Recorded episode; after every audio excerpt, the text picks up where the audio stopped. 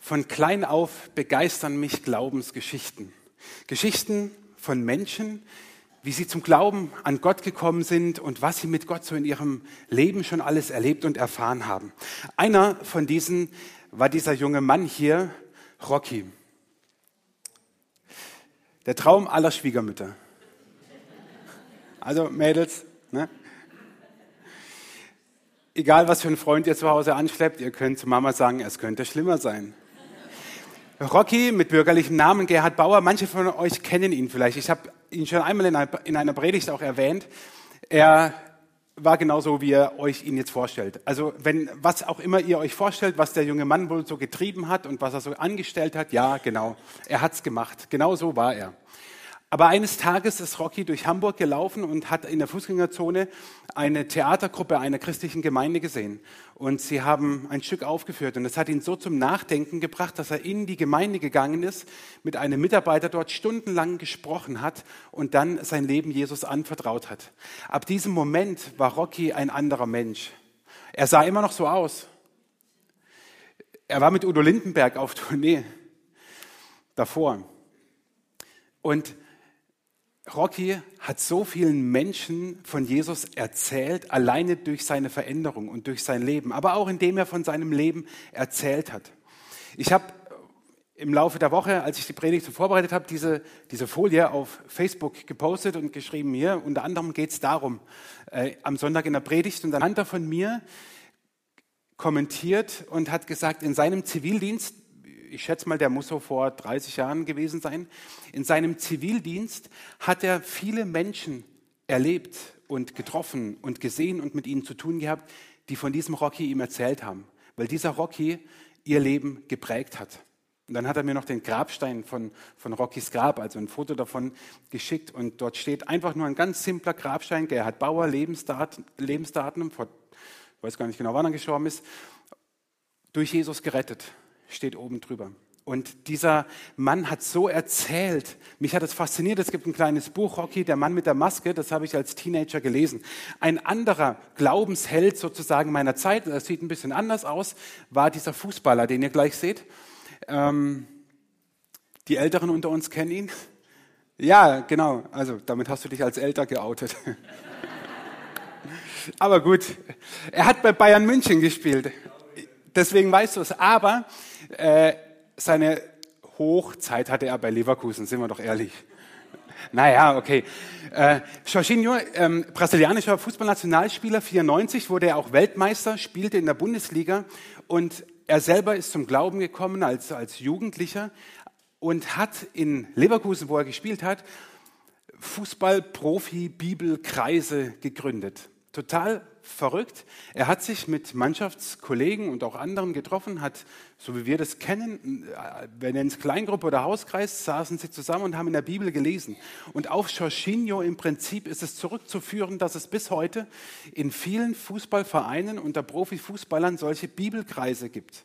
Und mich hat es immer fasziniert. Ihr wisst ja, ich bin auch großer Fußballfan, auch nicht, wenn es nicht von der Mannschaft ist, Roland, ne, aber äh, wir reden von anderen Ligen, wenn wir über meine Liga, äh, Lieblingsmannschaft reden. Ähm, aber ich bin großer Fußballfan und mich hat es begeistert, wie kann ein, ein Mann, der so erfolgreich ist, ja, der Fußballprofi ist, Weltmeister ist, wie er sein Glauben an Jesus lebt. Mich hat es total fasziniert, dass es sogar so weit ging, dass er auch eben seine Mannschaftskollegen eingeladen hat, sie zum Glauben kamen, die wiederum Bibelkreise gegründet haben. Für mich waren das keine Vorbilder oder Idole. Also ich wollte weder so werden wie Rocky, noch so wie Jorginho. Da wusste ich, also bei dem einen, da fehlt mir der ästhetische Sinn für Tattoos im Gesicht und bei dem anderen fehlt mir einfach die fußballerische Kapazität. Aber für mich waren es Zeugen, Zeugen von Jesus und dem, was er im Leben eines Menschen tun kann. Und genau das hat ja Jesus vor Himmelfahrt, vor seiner Rückkehr in die himmlische Welt zu seinen Jüngern gesagt. Sie werden Zeugen sein. Sie werden nicht Richter sein. Sie werden nicht Besserwisser sein. Sie werden keine Frommbären sein, die in der Kirche in meiner ersten Reihe sitzen, sondern sie werden Zeugen sein. Nichts anderes. Jesus hat es in, gesagt in der Apostelgeschichte, es ist uns überliefert. Wenn der Heilige Geist auf euch herabkommt, werdet ihr mit seiner Kraft ausgerüstet werden und das wird euch dazu befähigen, meine Zeugen zu sein. Und Mark hat euch vorhin erzählt, was dann an Pfingsten passiert ist, als dieser Heilige Geist kam. Und dann nimmt diese Jesus-Bewegung ihren Lauf über Jerusalem hinaus. Entstanden kleine Zellgemeinden, Hausgemeinden, Hausgruppen, die sich zusammentaten. Menschen kamen immer mehr zum Glauben an diesen Jesus. Es geschahen Wunder, Heilungen, Prophetien, Zungenrede in der Kraft des Heiligen Geistes, über die Generationen hinweg, über Jahrhunderte hinweg. Und diese Jesus-Bewegung, die ist bis heute nicht zu stoppen. Seine Kraft auf die Menschen kam und durch die Jahrhunderte, durch die ganze Kirchengeschichte hindurch bis heute wirkt und er immer noch nicht aufhört zu wirken und mit der gleichen Kraft, wie er damals auf die Jünger kam, auch heute unser Leben erfüllt. Und ich könnte wetten, dass alle von euch, hier sitzen oder vielleicht zumindest 90 Prozent von euch hier sitzen, weil es in eurem Leben Zeugen gab oder gibt, die euch von Jesus erzählt haben. Was euch fasziniert hat, was euch bewegt hat, was in euch einen, einen, einen Punkt in eurem Herzen angerührt hat, wo ihr gesagt habt, Mensch, da ist doch was dran. Vielleicht habt ihr keine steile Bekehrung hinter euch, wie das so manche in der Bibel hatten. Vielleicht war es ein Prozess bei euch. Aber ihr werdet also mit hoher Wahrscheinlichkeit Zeugen in eurem Leben gehabt haben, die euch einfach von Jesus erzählt haben und ihr deswegen zum Glauben gekommen seid oder auf dem Weg dorthin seid und Menschen an eurer Seite habt. Aber was ist diese Kraft des Heiligen Geistes, von der hier die Rede ist? Was ist diese Kraft des Heiligen Geistes? Darüber möchte ich mit euch nachdenken, so im ersten großen Teil. Was ist diese Kraft des Heiligen Geistes, von der die Rede ist? Ich möchte euch fünf Dimensionen dieser Kraft benennen. Die erste Dimension ist die Kraft der Erlösung. Im Epheserbrief steht, dieser Geist ist die Anzahlung auf unser Erbe und die Garantie für die vollständige Erlösung seines Eigentums. Auch das dient zum Lobpreis seiner Herrlichkeit. Gottes Geist ist eine Kraft der Erlösung. Und zwar eine Garantie. Hier steht eine Garantie. Wir kennen es ja nur, wenn wir irgendwas kaufen, haben wir Garantie. Und irgendwann ist die abgelaufen und meistens gehen ja die Sachen dann kaputt. Aber diese Garantie, die der Heilige Geist uns gibt, die hält unser Leben lang. Und es ist eine Garantie auf unsere Erlösung. Es gibt so dieses alte Wort Heilsgewissheit. Dass wir als Christen wissen, ich werde meine Ewigkeit nicht sonst wie verbringen, sondern ich werde meine Ewigkeit mit Jesus verbringen, weil er mich erlöst hat von aller meiner Schuld. In Psalm 103 heißt es, dass unser Leben vom Verderben erlöst. Dafür ist doch Jesus gestorben und auferstanden. Das ist doch das, worum unser Glaube, unser Christsein sich dreht, dass es einen Gott gibt, der für uns stirbt und aufersteht und dass es nicht ein nettes Geschehen ist und wir sagen, okay, heute glaube ich es, heute glaube ich es nicht. Und nein, der Heilige Geist gibt uns diese Gewissheit, wenn wir Jesus vertrauen, dann werden wir diese Ewigkeit mit ihm verbringen. Und dann gilt diese Erlösung von unserem Verderben. Sie gilt. Es ist eine Garantie. Unser Leben endet nicht im Nichts. Es geht nicht einfach das Licht aus, sondern wir haben Grund zur Hoffnung, weil wir diese Garantie der Erlösung in uns tragen. Wir haben diese Woche von Daniela Abschied genommen auf dem Friedhof in Bad Zurzach. Und was wäre gewesen, wenn wir dort hätten stehen müssen und sagen müssen, und jetzt? Aber wir standen dort bei aller Trauer und in allem Schmerz in der Gewissheit, dass Daniela erlöst ist. Erlöst von ihrem Leiden und dass sie jetzt schauen darf, was sie geglaubt hat. Das ist Erlösung. Dass das, was uns hier manchmal in unserem Leben auch bedrängt und das Leben schwer macht, das hat nicht das letzte Wort.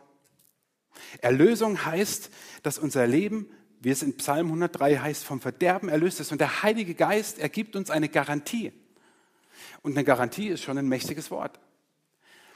Der Geist Gottes gibt dir selber diese Garantie in deinem Herzen, dass die Erlösung die zweite Dimension ist die Kraft der Kindschaft. Und im Römerbrief steht, alle, die sich von Gottes Geist regieren lassen, sind Kinder Gottes. Und dieses Thema ist irgendwie ein ganz komisches Thema. Nicht mal mein, mein, mein Computerschreibprogramm kannte es. Es wollte nämlich aus Kindschaft immer Kundschaft machen. Und ich habe die Präsentation erstellt und wollte sie schon hochladen auf den Server für unsere Techniker. Und dann sehe ich, da steht ja zweitens Kundschaft. Also habe ich es nochmal verändert in Kindschaft. Und ich dachte mir, ist es nicht manchmal mit unserem Glauben auch so? Wir sehen uns manchmal wie so Kunden bei Gott an. Wir wollen was von ihm. Wir meinen vielleicht sogar noch was leisten zu müssen, damit wir was von ihm bekommen. Und sehen unseren Glauben eher so als Kundschaft.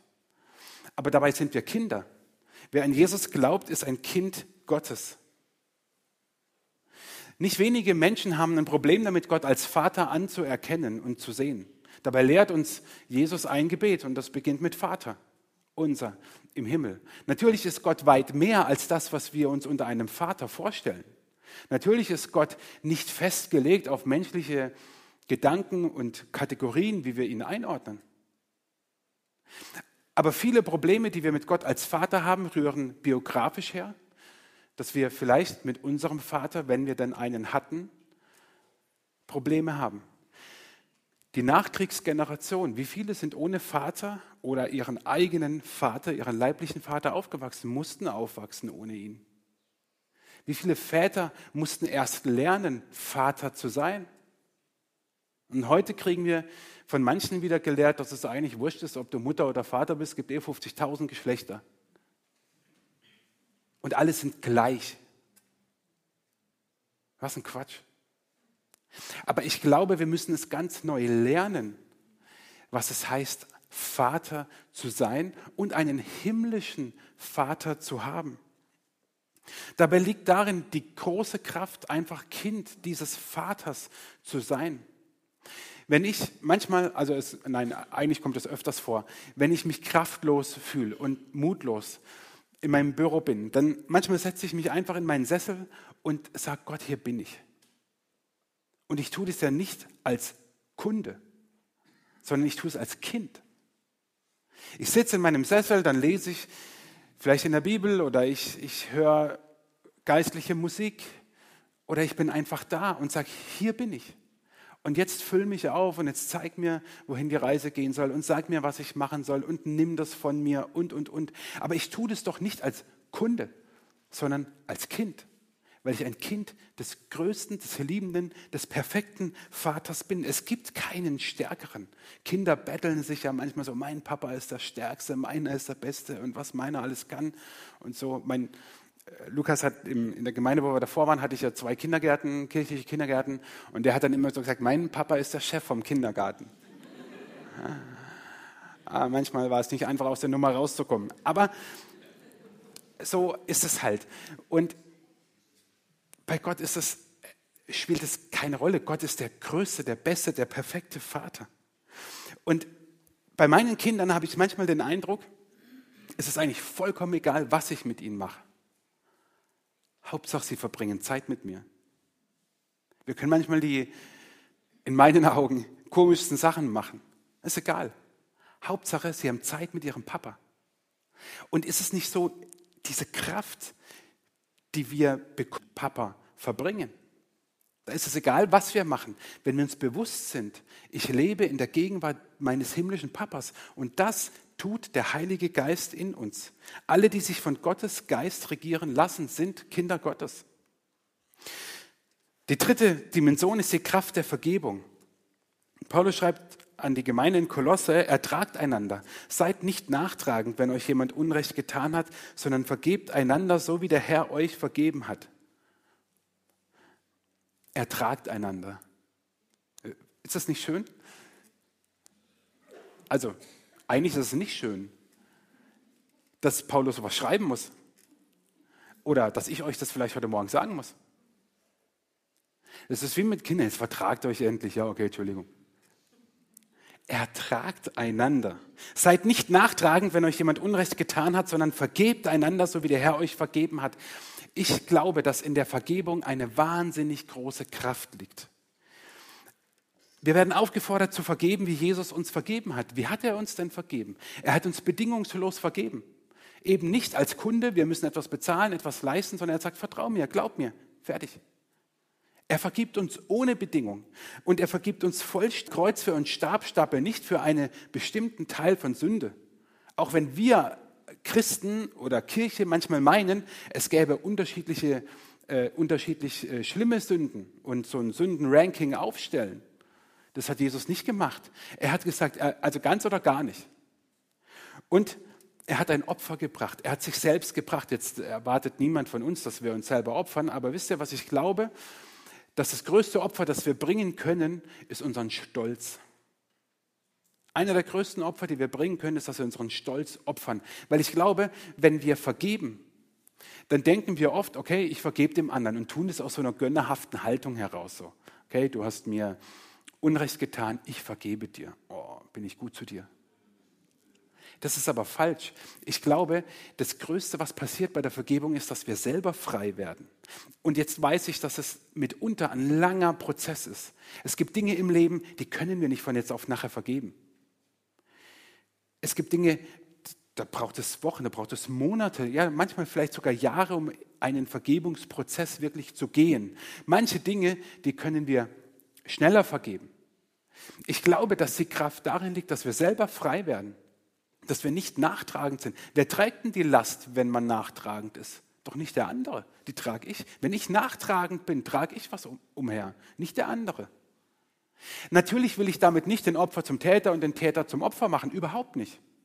Aber ich glaube, dass Vergebung bedeutet, dass wir selber frei werden, dass Dinge nicht mehr unser Denken, unseren, unseren Geist, unser Herz besetzen und manchmal so umklammern, sondern dass wir frei werden, weil wir vergeben können. Und diese Kraft der Vergebung, die aktiviert der Heilige Geist immer und immer und immer wieder in uns oder will es tun. Die Frage ist, ob wir mit ihm kooperieren, ob wir das auch tun wollen. Aber stellt euch vor, in eurem Umfeld, Beruf, Familie, Nachbarschaft, Verein, egal wo. Stellt euch vor, nur für einen Moment, ihr würdet euch alle ertragen, keiner wäre nachtragend und alles wäre vergeben. Absoluter Horror für alle Streitsüchtigen. Für den Rest der Himmel auf Erden. Menschen reden wieder miteinander, Menschen gehen aufeinander zu, Menschen verurteilen sich nicht, Menschen, Menschen stellen keine übermenschliche Erwartungen aneinander. Jeder will das Beste für den anderen. Boah, was ist das für eine Kraft? Das Verrückte im christlichen Glauben ist leider nur, wir müssen es leben. Und ich glaube, wir können es nicht anders tun, als dass wir es vorleben. Wir können nicht von anderen etwas erwarten, was wir selber nicht bereit sind zu geben. Vergebung heißt auch, auch, nicht nur, auch, ich opfere meinen Stolz, nicht vergeben zu wollen. Die vierte Dimension ist die Kraft der Erneuerung. Durch das Bad der Wiedergeburt hat er den Schmutz der Sünde von uns abgewaschen und hat uns zu neuen Menschen gemacht. Das ist durch die erneuernde geschehen. Schreibt Paulus im Brief an Titus. Ich mag die großen Wunder. Ich mag das was ich euch von Rocky erzählt habe, wie sein Leben komplett verändert wurde. Aber ich mag es genauso und inzwischen immer mehr, wenn mir so ein Alltagschrist erzählt, wie sein Leben neu wurde. Also so ein Mensch wie ich. Keiner, der im Rampenlicht steht. Keiner, der irgendwie so voll tätowiert ist und dann so, wow, und jetzt, keine Ahnung, keiner, der Fußballprofi ist und die Millionen scheffelt, kein, kein Rockstar. Das ist alles super. Ich will es überhaupt nicht in Abrede stellen. Aber inzwischen faszinieren mich immer mehr Geschichten von Menschen, die in ihrem ganz normalen Leben diese Erneuerung Tag für Tag erleben. Oder vielleicht auch einmalig erlebt haben, wie ihr Leben neu wird, wie ihr Leben eine neue Dimension bekommt. Es geht in unserem Alltag nicht immer um die großen Wunder. Manchmal sind es die kleinen Dinge, die uns schon helfen, wenn sie erneuert werden. Wenn du mit Jesus zu leben beginnst, wenn du vielleicht deine Zeit kennst, die es gab vor deinem Glauben, vor deinem Leben mit Jesus, dann wirst du selber merken, was alles neu in dir geworden ist. Du bekommst neue Perspektive, eine himmlische Perspektive, eine Perspektive der Ewigkeit. Ganz ehrlich, ich, ich, ich schwanke manchmal zwischen Mitleid, Traurigkeit, Hass, nein, Hass ist zu arg, Wut und Unverständnis darüber, wenn ich so, ich oute mich jetzt, bild.de in meinem Browser aufrufe.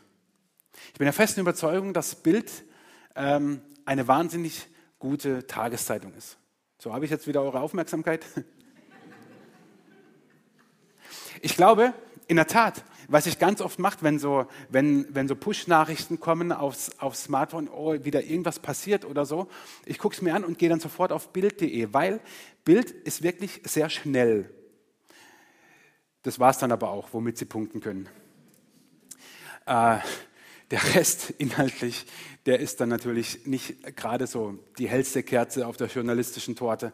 Aber was mich, wenn ich dann da mal so ein bisschen gucke, echt, wenn man da liest, was Menschen heutzutage bewegt, was Menschen tun mit ihrem Leben, was sie mit ihrem Leben anstellen, oh, da würde ich manchmal schreien wollen und denke, würdet ihr Jesus kennen, wäre alles gut in eurem Leben. Nein, Quatsch. Es wäre nicht alles gut, aber es wäre besser.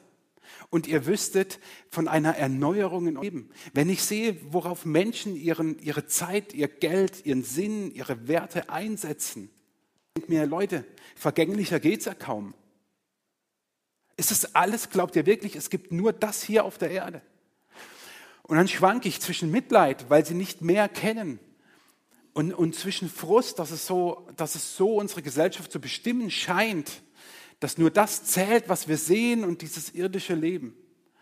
Und ich denke mir, in dieser Erneuerung liegt so viel Kraft, wenn unser Leben neu wird, wenn ein Mensch zum Glauben an Jesus kommt und neu wird, eine neue Perspektive, eine himmlische Perspektive bekommt. Aber auch in unserem Leben, wo, wo, wo ihr sagt, ich lebe schon mit Jesus und es gibt festgefahrene Muster, es gibt Beziehungen, die, die feststecken. Es gibt einfach Dinge, die nicht so laufen, wie sie laufen sollen. Und der Geist Gottes gibt uns eine Kraft der Erneuerung. Und jetzt fragst du dich, wie? Und ich sage dir, ich mag diese Frage nicht. Denn es ist die Frage nach dem Patentrezept. Und die gibt es nicht, die Antwort darauf.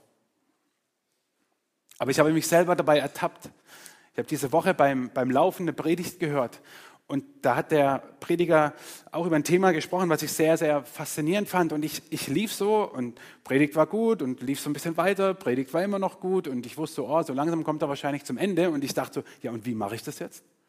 Und er predigt weiter und er sagt mir immer noch keine Antwort darauf und er kommt zum abschließenden Gebet. Und ich denke, stopp, stopp, stopp. Du hast mir noch nicht gesagt, wie das geht. Wie erlebe ich das? Wie erlebe ich diese neue Erneuerung? Wie?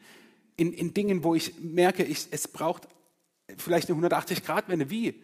Und er betet und das Ding ist fertig. Ich gucke daheim, gibt es Teil 2 von der Predigt im Podcast? Nein. Und wisst ihr, was ich glaube? Das hat ganz viel mit dieser Kindschaft zu tun. Wenn du ein Kind Gottes bist, dann trägst du, ich habe oft darüber gesprochen, göttliches Wesen und Leben in dir. Meine Kinder haben meine Art, Konflikte zu lösen in sich. Meine Kinder haben meine Art, das Leben anzugehen in sich. Meine Kinder haben meine Art von Humor in sich. Okay, sie haben auch noch die Art meiner Frau in sich, wie man Konflikte angeht. Sie haben auch die Art meiner Frau in sich, was Humor betrifft. Und alle, die Kinder haben, kennen das vielleicht. In manchen Situationen sagt man, das ist dein Kind. Was ich damit euch sagen will und was manche vielleicht schon verstanden haben, in unseren Kindern spiegelt sich ja unser Wesen wieder. Und man erschrickt manchmal darüber, was unsere Kinder so machen und weiß innerlich, das hat er von mir. Und das ist nicht gut. Aber so ist es doch auch, wenn wir, wenn, wir, wenn wir Kinder Gottes sind, tragen wir Gottes Wesen in uns. Und er wird uns diese Kraft der Erneuerung geben und zeigen. Vertraut darauf. Ich kann euch doch nicht eine Patentlösung geben. Die habe ich auch nicht. Ich kann es nicht und ich will auch nicht, weil das genau der Geist Gottes tut. In euch, immer und immer wieder. Vertraut darauf. Glaube hat ganz viel mit Vertrauen zu tun. Und das Letzte ist die Kraft, die Dimension, die Kraft der Auferstehung. Paulus schreibt an die Gemeinde in Ephesus, ihr sollt erfahren, mit welcher unermesslich großen Kraft Gott in uns, den Glaubenden, wirkt. Ist es doch dieselbe gewaltige Kraft, mit der er am Werk war, als er Christus von den Toten auferweckte. Sprengt das nicht eigentlich all unser Denken? Ihr sollt erfahren, mit welcher unermesslich großen Kraft Gott in uns, den Glaubenden, wirkt. Ist es doch dieselbe gewaltige Kraft, mit der er am Werk war, als er Christus von den Toten auferweckte. Diese Kraft ist in uns, die wir an Jesus glauben. Diese Kraft, die einen Toten zum Leben erweckt hat. Ist das nicht verrückt? Ist das nicht krass? Wenn wir überhaupt über Hoffnung reden, wenn wir über Zuversicht denken, wenn wir darüber sprechen, dass das Leben ja auch weitergeht und dass am Ende des Tunnels auch mal ein Licht kommt oder wie auch immer, dann tun wir das als Christen nicht, weil wir uns irgendwie vertrösten, weil wir irgendwie sagen, es wird schon weitergehen, weil wir schon sagen, ja gut, einfach stehen bleiben ist ja auch blöd. Wir tun es, weil die Kraft, mit der Gott seinen Sohn auferweckt hat, in uns ist. Lebst du so? In dieser Gewissheit? In diesem Wissen? Diese Kraft ist in dir. Das ist die Kraft des Heiligen Geistes, die Kraft der Auferstehung. Gottes Geist ist ein Geist der Auferstehung. Leute, wenn uns das nicht umhaut, dann frage ich mich, was dann? Die Auferstehungskraft Gottes ist in uns drin. Fertig. Jetzt frage ich mich nur manchmal, wie kann es sein, dass wir scheinbar stärker sind als die Auferstehungskraft? Weil wir sie ja nicht rauslassen. Wie bei Kellogg's, diese Werbung. Lass ihn raus, den Tiger. Zeig ihnen, dass du es kannst. Woran liegt es? Woran liegt es? Ich glaube, Gott will keine Marionetten, sondern er will Kinder. Und ihr merkt, es hängt alles miteinander zusammen. Wenn wir glauben, wenn wir vertrauen, dann müssen wir auch immer wieder diese Zeiten suchen und merken, ja, Gott, ich habe jetzt diese Zeit mit dir und deine Kraft der Auferstehung, die ist in mir. Was soll sich mir in den Weg stellen?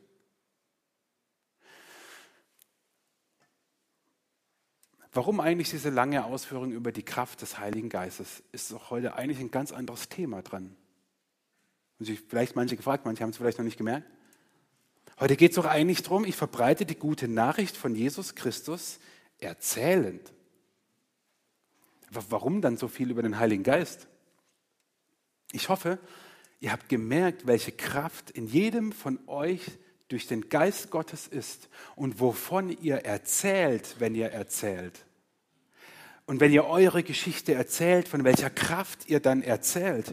Einer, der das oft tat, war Paulus selber, der vom Christenhasser zum leidenschaftlichen Jesus-Nachfolger wurde. Und wie tat er es? Er tat es erzählend. Natürlich, er hat Briefe geschrieben, er hat Gemeinden gegründet, er hat Missionsreisen unternommen. Aber er tat es immer und immer wieder erzählend. Er tat es erzählend aus der Kraft des Heiligen Geistes. Alle fünf Verse zu den einzelnen Dimensionen dieser Kraft des Geistes Gottes hat Paulus geschrieben. Und er verbreitet die Nachricht von Jesus eben nicht nur, indem er Gemeinden gründet, indem er Missionsreisen unternimmt, indem er großartige Briefe schreibt, sondern indem er erzählt. Und er folgt immer einem bestimmten Muster. So auch, als er eines Tages vor dem mächtigen Politiker Agrippa als Angeklagter und in Ketten stand. Und bei dieser Verhandlung wird dieses Schema vollkommen offensichtlich. Ihr könnt es zu Hause nachlesen in Apostelgeschichte 26. Und ich bitte dich mal hinzuhören, ist der Punkt, wo du sagst, wenn ich meine Geschichte erzählen würde, da hätte ich am meisten zu erzählen und da muss ich vielleicht noch ein bisschen überlegen eigentlich. Es sind vier statt, äh, wie soll man sagen, vier, vier, vier Punkte, die, die Paulus immer wieder, wenn er von seinem Leben erzählt, benennt. Es gibt ein Vorher. Nein, es gibt erst die Wertschätzung. Seht ihr, die habe ich vergessen. Es gibt zuerst die Wertschätzung. Es kommt jetzt voll unglaubwürdig, wenn ich sage, die ist voll wichtig und ich hätte sie gerade vergessen, aber ich bin hier nur in meinem Skript weiter runtergerutscht. Was Paulus nämlich macht, ist, dass er diesem Agrippa, der ja weder Jude noch Christ war, er war Römer und damit glaubt er an diese römischen Gottheiten, er, er sagt zu ihm, okay, lass mich reden und wenn du mir die Zeit dazu gibst, dann bin ich dir dankbar dafür, denn du kennst ja auch viele unserer jüdischen Streitfragen. Er wertschätzt sein Gegenüber und sagt, ich will dir nichts aufdrücken. Gar nicht, überhaupt nicht. Ich will einfach erzählen und weiß das bei dir auch in guten Ohren sozusagen, weil du dich ja selber auch mit religiösen Fragen auskennst. Ich glaube, in Zeiten, in denen in dem immer wieder nach dem interreligiösen Dialog gefragt wird, ist es immens wichtig, dass wir den anderen wertschätzen und dass wir sagen, ich möchte dir nichts überstülpen, überhaupt nicht. Aber gib mir nur mal die Gelegenheit, von meinem Glauben zu erzählen und dann höre ich dir zu oder ich habe dir gerade zugehört, jetzt darf ich erzählen. Und dann erzählt Paulus von einem Vorher. Paulus erzählt davon, wie es war, bevor er Christ wurde, wie glühend er die, die Christen verfolgt hat, wie er, wie er einen Hass auf sie hatte, wie er größer vielleicht gar nicht sein konnte, wie er sie ins Gefängnis hat werfen lassen und dabei war, als Stephanus gesteinigt wurde und er hält die Kleider derer, die die Steine werfen. Gab es auch in deinem Leben oder gibt es noch in deinem Leben ein Vor Christus? Bevor du ganz bewusst gesagt hast, ich möchte mein Leben Jesus anvertrauen. Und dann berichtet Paulus von seiner Umkehr, diese, dieses Ereignis vor Damaskus, als er eigentlich unterwegs war, um wieder Christen ins Gefängnis werfen zu lassen, wie Jesus in einem hellen Licht ihm erscheint, zu ihm spricht, Paulus zu Boden fällt und ihm klar wird, dass dort der zu ihm spricht, den er verfolgt. Wie war das bei dir, als du dich zu Jesus umgewandt hast, als du gesagt hast, ich möchte mit diesem Jesus leben, ich möchte ihm mein Leben anvertrauen. Bei mir war es vollkommen unspektakulär. Ich bin ja in einem christlichen Elternhaus aufgewachsen, dann kennt man schon viel, weiß schon viel.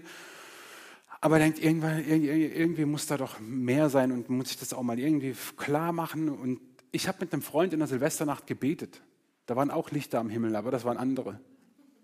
Und wir sind nicht umgefallen, blind geworden oder stumm oder keine Ahnung was. Es war vollkommen unspektakulär.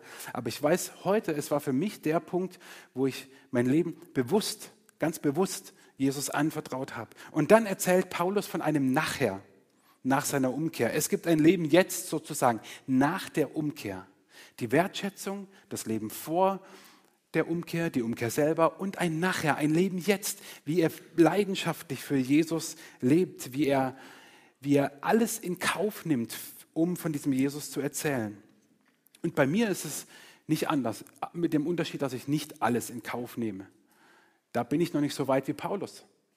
Ich glaube, ich wäre noch nicht so weit, alles wie Paulus auf mich zu nehmen. Aber meine Leidenschaft ist genauso von diesem Jesus zu erzählen und ihn bekannt zu machen, dass Gottes Wirklichkeit, dass Gottes Idee und Gedanke von Leben und Realität immer größer wird, immer mehr Menschen auch hier im Wutachtal von ihm erfahren. Ich habe am Anfang euch von Rocky erzählt. Ich habe euch am Anfang von Jorginho erzählt. Das sind große Helden. Aber ich habe euch auch gesagt, wie mich einzelne viel mehr inspirieren eigentlich, die so ihren Glauben im Alltag leben. Kannst du deine Geschichte erzählen? Stell dir vor, jemand fragt dich, hey, wie bist du eigentlich zum Glauben an Jesus gekommen? Vielleicht einfach mal so nebenbei die Frage, was machst du dann? Vielleicht im Aufzug,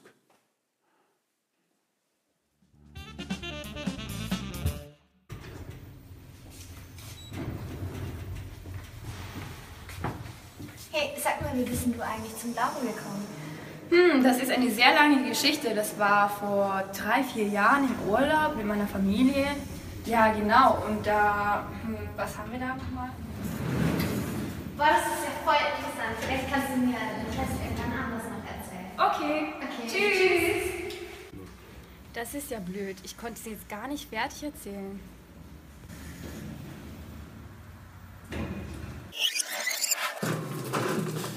Hey, sag mal, wie bist du eigentlich zum Glauben gekommen? Hm, das ist eine sehr lange Geschichte. Das war vor drei, vier Jahren im Urlaub mit meiner Familie. Ja, genau. Und da. Also, ich muss dann mal hier raus, aber das nächste Mal erzähle ich dir dann. Tschüss. Tschüss. Was war denn das? Ich habe keinen Plan, was die mir erzählen wollte.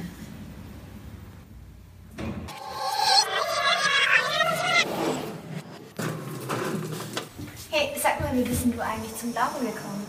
Hm, das ist eine sehr lange Geschichte. Das war vor drei, vier Jahren im Urlaub mit meiner Familie. Ich will auch zu diesem Jesus gehören.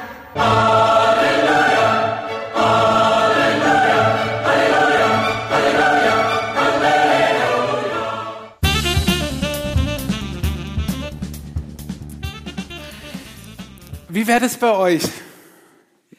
Natalia ist nicht da, aber gebt doch mal Johanna Applaus. Das ist immer so lustig, mit denen diese Videoclips zu drehen.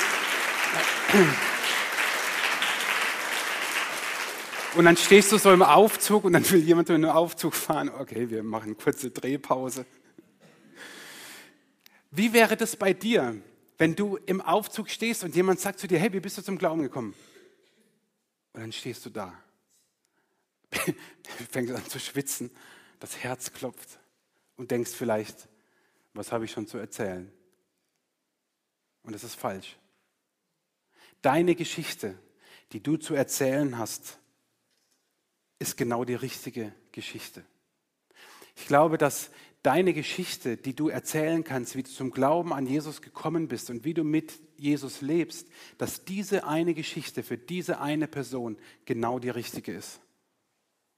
Sie ist nicht zu klein, sie ist nicht zu gering.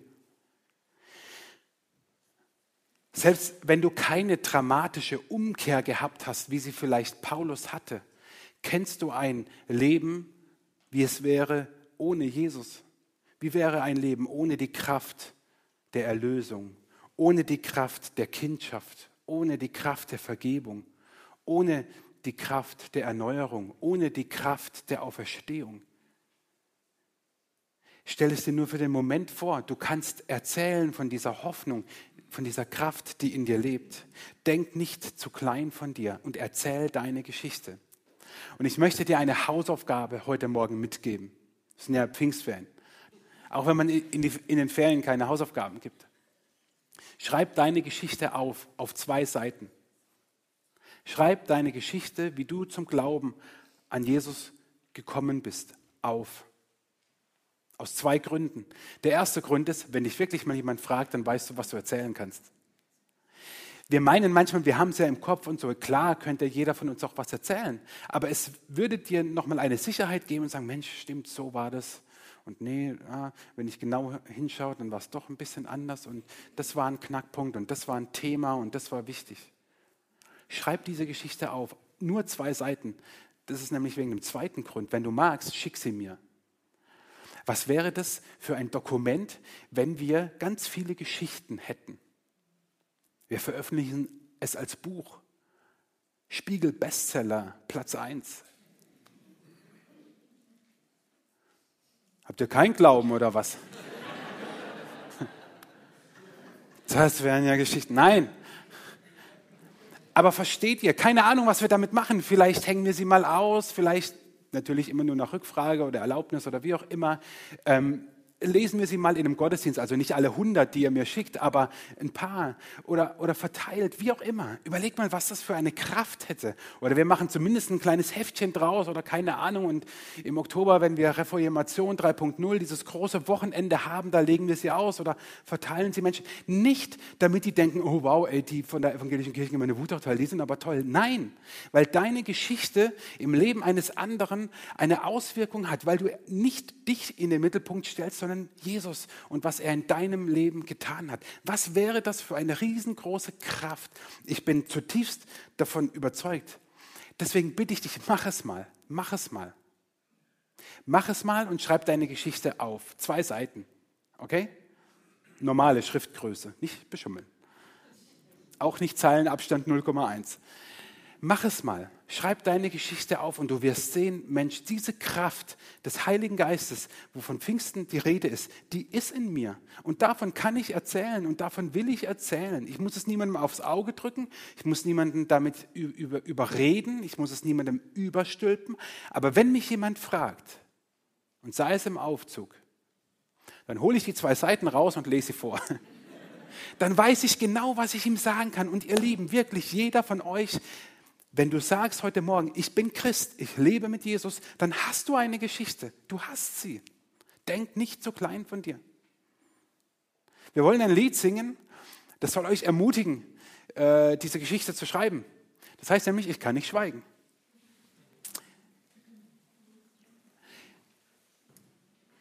Wir könnten einen Deal machen, es darf nur mitsingen, wer die Geschichte schreibt. Nein, nein, nein, Spaß. Steht mal auf. Es tut uns auch gut. Ich stand jetzt die ganze Zeit. Ähm, lasst uns zusammen dieses Lied singen. Ich kann nicht schweigen von dem, was du getan hast. Und wir denken uns dazu in meinem Leben. Ihr dürft alle mitsingen. Ich bitte euch alle mitzusingen, ob ihr schreibt oder nicht, okay?